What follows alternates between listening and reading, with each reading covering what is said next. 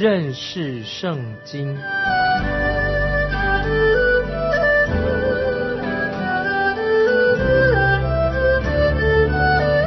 认识上帝的话，把上帝的话带到全世界。本节目是由认识圣经机构和环球广播电台联合制作，欢迎收听。亲爱的听众朋友，你好，欢迎收听认识圣经，我是麦基牧师。现在我们要查考《生命记》的最后一段的，就是摩西之歌，从《生命记》三十一章到三十四章啊，听众朋友，我们特别感谢神啊，我们读到《生命记》已经幕后了这几章，摩西的第五篇的教导就记录在这个地方。这个时候是摩西到了他晚年的时候，旧约圣经的前面五卷书都是由摩西这个人所写的，其中大部分。都是跟摩西这个神人有关系。从出埃及开始，摩西就是摩西五经里面的重要的人物。在摩西他一生有一百二十年，他一百二十岁，一百二十年的记录当中，有四十年摩西和以色列民有非常非常密切的关系。我们看到这个时候，就是摩西已经接近他人生生命的终点了。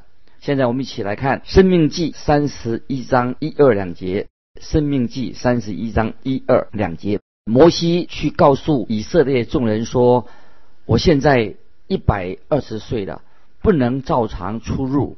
耶和华也曾对我说：你必不得过这约旦河。”在这里，摩西说了两点关于他自己的事情。第一，他说他老了。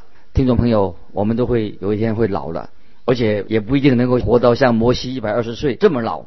当我们活到这么老的时候，啊，我们为神做工所做的工也应当要换人了吧？摩西不必要带领以色列人进入应许之地，神已经跟他说过了，新的领导人会带领以色列百姓渡过约旦河，进入应许之地。摩西的工作可以告一个段落了。接着我们看第三节，第三节，耶和华你的神必引导你过去。将这些国民在你们面前灭绝，你们就得他们的地。约书亚必引导你们过去，正如耶和华说的。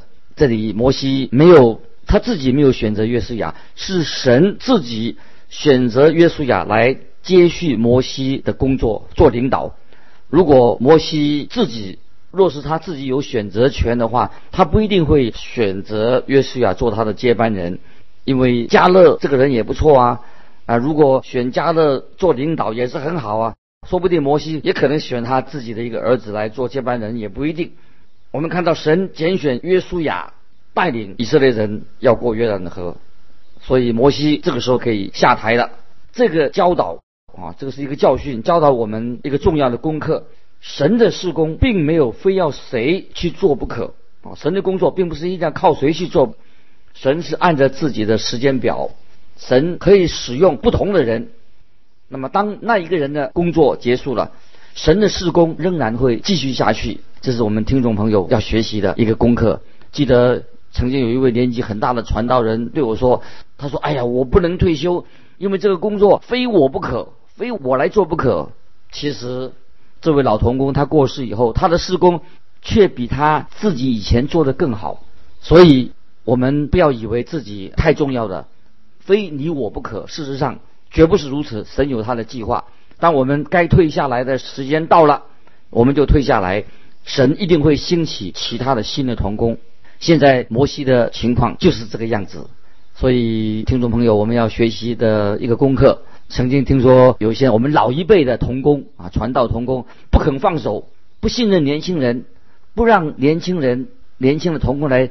接续他的工作，结果就造成教会的很大的困扰，也出了很多的问题。所以今天我们啊，每一位童工，如果我们年纪太大了，必须要甘心乐意的、很情愿的来鼓励年轻人起来接棒，不要太过忧虑年轻人不行。我们让年轻人来做，鼓励他的做，我们可以为他们祷告，也鼓励他们啊，不要打击新的接棒人啊，年轻人起来接你的棒。接着我们看《生命记》三十一章第六节。你们当刚强壮胆，不要害怕，也不要畏惧他们，因为耶和华你的神和你同去，他必不撇下你，也不丢弃你。在这里，摩西非常好，他鼓励百姓不要害怕在这地上的敌人。你会看到摩西一再的鼓励新一代的以色列人，鼓励这新一代人，告诉他们，他们要勇敢的过约旦河，进入应许之地。摩西他自己经历到，曾经经历到加迪斯巴尼亚的事件，他看到老一代的以色列人已经在旷野里面都凋零了，所以我们看到摩西这个神人，他一再鼓励的新的一代要往前行，并且他确信神一定会带领他们进入应许之地。接着我们来看第七节，摩西招了约书亚来，在以色列众人眼前对他说：“你当刚强壮胆。”因为你要和在百姓一同进入耶和华向他们列祖起誓应许所赐之地，你也要使他们承受那地为业。我们看到摩西做的实在很好，摩西也应该这样做。他在百姓面前鼓励约书亚，也鼓励众百姓。接着我们看第八节，耶和华必在你前面行，他必与你同在，必不撇下你，也不丢弃你。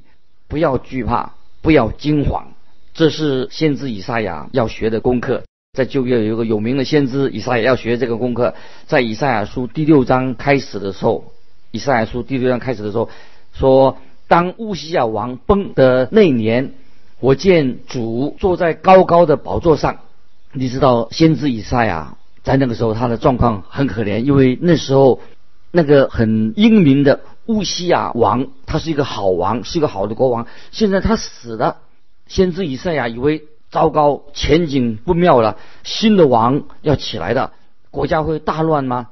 所以，当先知以赛亚进入圣殿，他看见神仍然坐在宝座上，也就是说，以色列人和犹大人真正的君王是谁的？乃是神，仍然坐在宝座上。神是永远活着的，神不会生病，也不会死掉。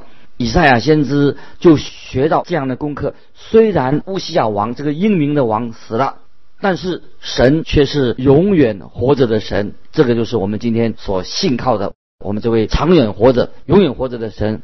接着我们看第九节，第九节，摩西将这律法写出来，交给抬耶和华约柜的祭司。立位子孙和以色列的众长老，在生命记一开始就说：“以下所记的，是摩西向以色列众人所说的话。”所以这一卷书里面，整卷书是摩西亲口说的。可以说，摩西他做了第八次的啊的教导。那么，先是用口，先口说出来。然后再把它记录下来啊，先是用口来传，最后用文字把它记录下来。摩西就写下了这些啊律法。现在以色列民他们正准备要进入应许之地了。你若以为如果这些以色列人又犯错的话怎么办？他们又犯错了，神就不会带领他们进去这个应许之地吗？可是，听众朋友，你要知道，这就是神要对摩西所说的，正是这件事情。因为神知道人的本性啊，就是我们的本性，我们的罪性啊，是仍然在我们里面。神也知道，今天听众朋友，你跟我的本性，神都知道。如果不是神紧紧的保守我们，抓住我们的话，也许你我在十分钟以后。我们就会很容易的远离神的。听众朋友，请注意，神在这个时候对摩西所说的话。我们来看三十一章《生命记》三十一章十四到十七节。耶和华对摩西说：“你的死期临近了，要招约书亚来，你们二人站在会幕里，我好嘱咐他。”于是摩西和约书亚去站在会幕里。耶和华在会幕里云柱中显现，云柱停在会幕以门以上。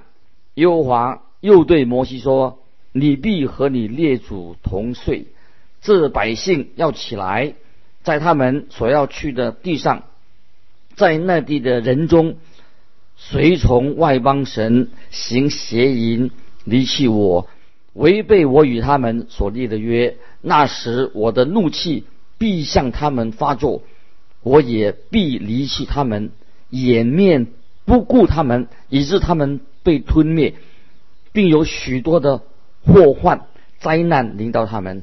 那日，他们必说：这些祸患临到我们，岂不是因我们的神不在我们中间吗？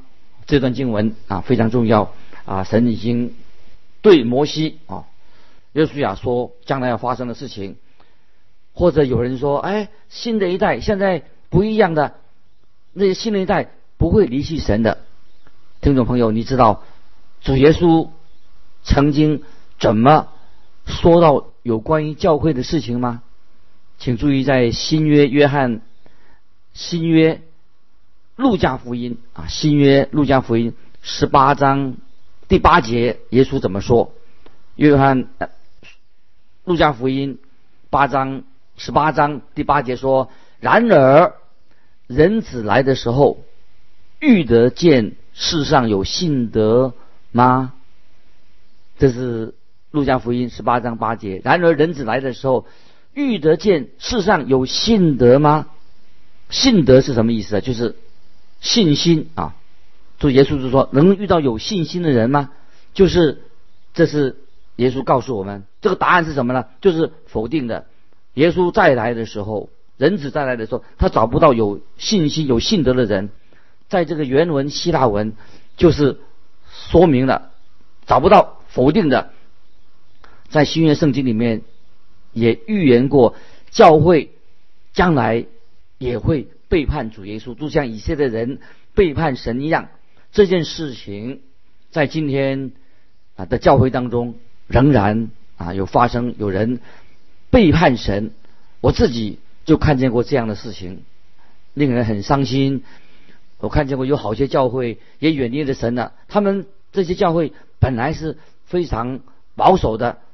依靠圣经的，高举圣经的，也渐渐的不再强调圣经的真理了，而且远离了圣经的教导。我见过许多人，本来是很有信心的，后来却远离了神，实在太可惜了。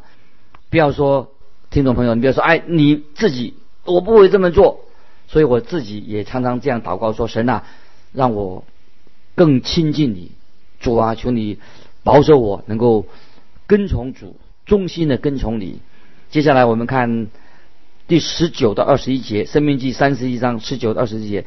现在你要写一篇歌，教导以色列人，传给他们，使这歌见证他们的不是，因为我将他们领进，我向他们列祖起誓应许那牛奶与蜜之地，他们在那里吃得饱足，身体肥胖，就必偏向别神。侍奉他们，藐视我，背弃我的约。那时有许多祸患、灾难临到他们，这歌必在他们面前做见证。他们后裔的口中必念诵不忘。我未领他们到我所启示应许之地以先，他们所怀的意念，我都知道的。啊，这段啊经文也是非常重要，让我们。啊，好好的去默想，反省我们自己。今天这里说到这个音乐啊，我们提到音乐是很重要的，我们都会啊有形无形的受到音乐对我们的影响。我看到现在有些教会有一些所谓的流行音乐啊，那音乐实在是我看来实在不太好。有人必须要勇敢的站出来，反对教会内有这种靡靡之音啊，不荣耀神的靡靡之音。我们知道圣乐，圣乐必须要有内容，有好的内容，必须要让人能够把人带领人亲近神。可是现在现代的音乐只为了目的是要吸引年轻人，却没有让年轻人能够更多的认识主耶稣基督的福音。我们在下一章我们就会读到啊关于摩西之歌啊，到时候我们那里再再解释。接着我们来看二十四。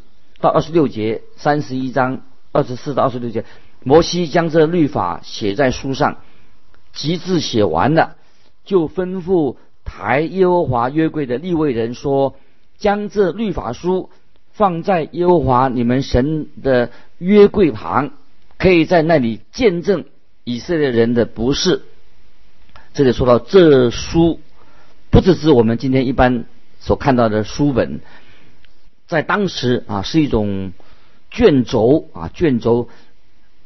也可能是一种粘土做成的一些石板啊，泥板、石板，在摩西时代，他们有这种啊书卷啊卷轴啊，律法就可以写在这个卷轴的上面。现在我们所谈的这一部分，我们就称它做摩西之歌。摩西要向以色列的人做最后的提醒，这个时候他把所有的支派都把他们集合起来。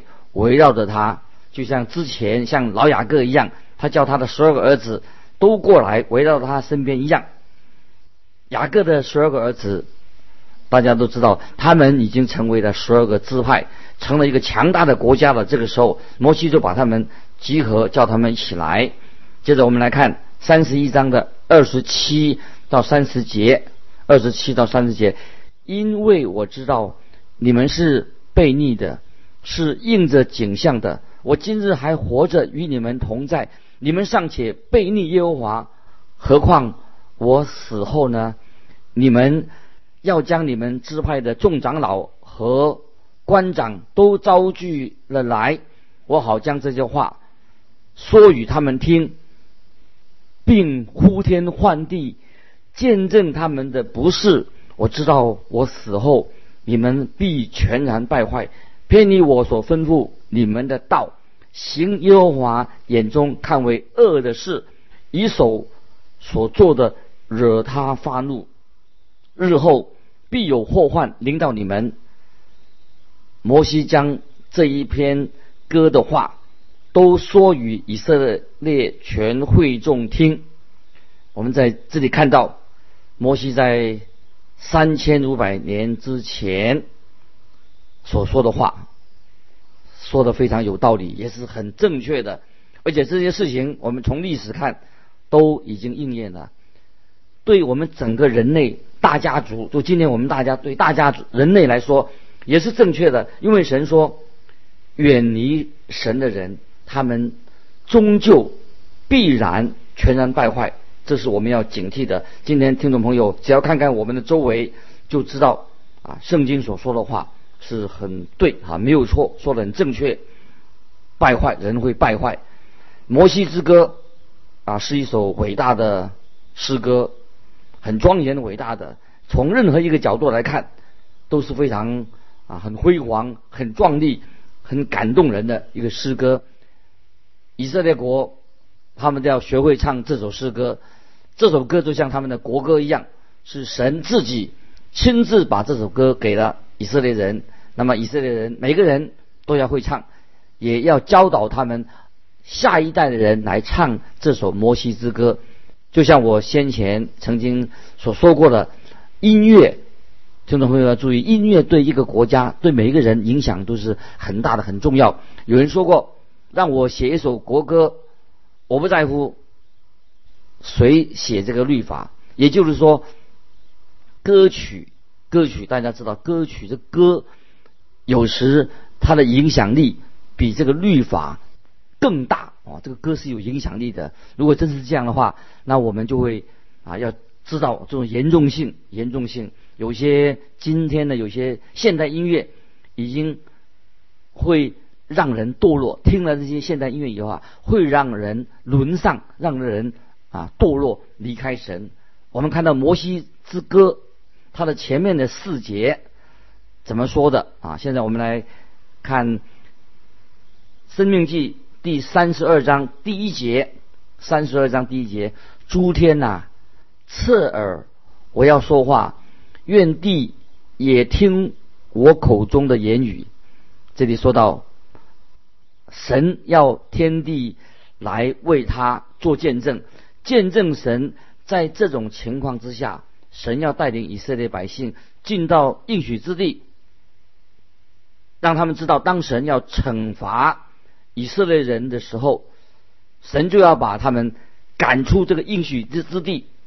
那么，以赛亚先知以赛亚也做了同样的这种呼吁，对当时的百姓呼吁，在以赛亚书第一章第一第二节，以赛亚书第一章一二两节这样说：当乌西雅、约旦、亚哈斯、西西家做犹大王的时候，亚摩斯的儿子以赛亚得末世，论到犹大和耶路撒冷。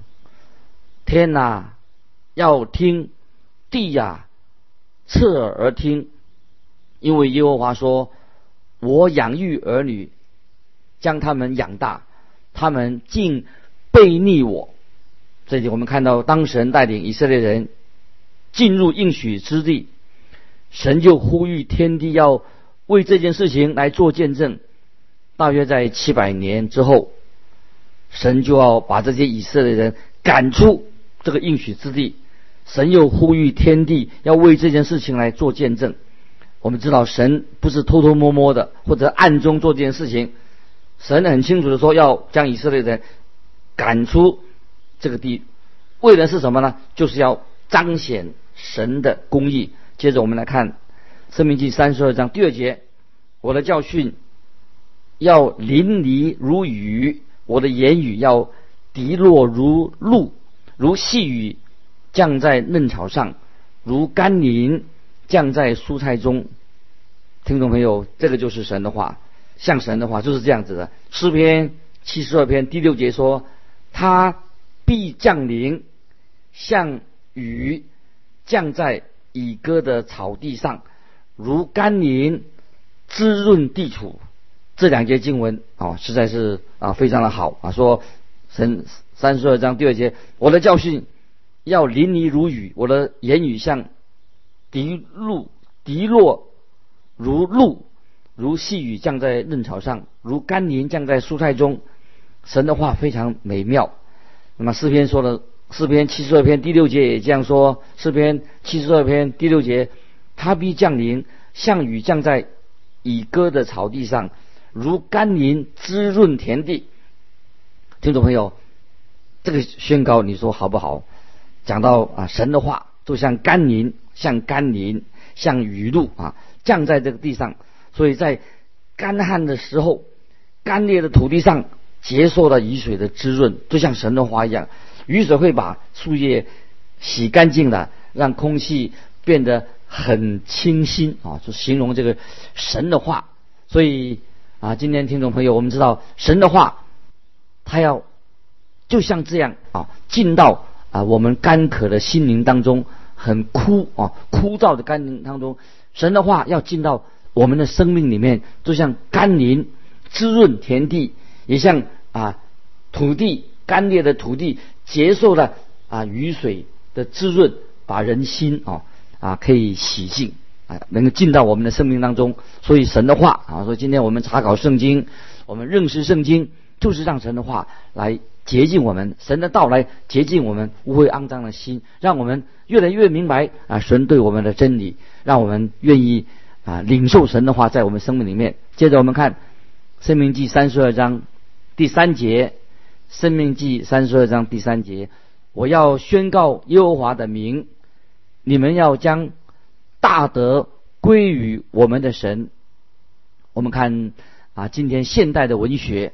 当中啊，看了许多的文章，文学里面几乎没有什么歌颂神的，没有高举神的，也没有诉说啊神的美善、属神的爱，却是今天很多文学当中常常滥用滥用神的圣名啊。今天很多的文学还背后隐藏着啊反对神、抵挡神的亵渎神的名，我们也可以看得见。我觉得很可惜。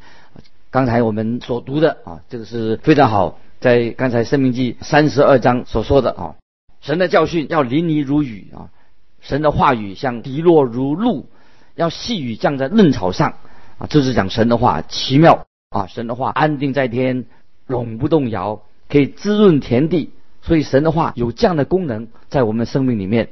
接着我们来看《生命记》三十二章第四节，是磐石，他的作为完全。他所行的无不公平，是诚实无为的神，又公义又正直。这个就是这一首磐石之歌。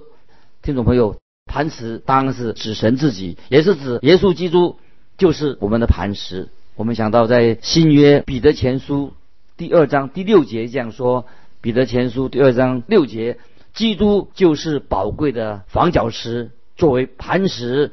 耶稣基督一切的作为都是完美的、美善的。